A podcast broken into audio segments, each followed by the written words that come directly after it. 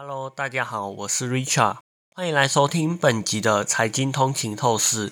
今天呢，我们将要来探讨苹果公司的一个最新的重大发展，这对投资者和苹果粉丝来说都是一个引人注目的议题。根据美国证券交易委员会 SEC 的文件，苹果公司的执行长库克最近进行了一笔相当大规模的股票抛售。那库克总共出售了多少张股票呢？库克出售了五十一万一千股的苹果股票，税后收入达四千一百万美元。这是他自从二零二一年八月以来最大规模的抛售。在那个时候，他套现了约三点五五亿美元。现在，库克仍然持有约三百三十万股的苹果股票，价值约五点六五亿美元。但库克不是唯一一位高管出售了苹果股票，还有。高级副总裁和总法律顾问也进行了股票抛售，分别出售了一千一百三十万美元的苹果股票，这引起了一些关注。让我们一起来了解一下，这次股票抛售发生在一个特定的时刻，因为苹果公司的股价在近期有所波动，投资者担心智慧型手机需求的恢复速度可能会慢于预期。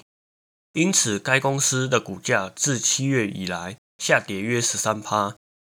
不过，在苹果上个月推出了 iPhone 十五旗舰新机系列，而且没有提高售价，这是为了应对全球智慧型手机市场的低迷局势。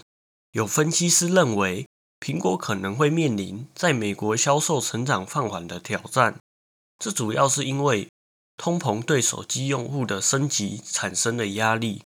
根据研究公司 Canalys 的报告，预计二零二三年北美市场的智慧型手机出货量将下降十二趴。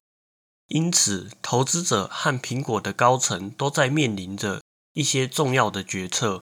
库克和其他高管的股票抛售，是否暗示着他们对公司的未来有一些担忧呢？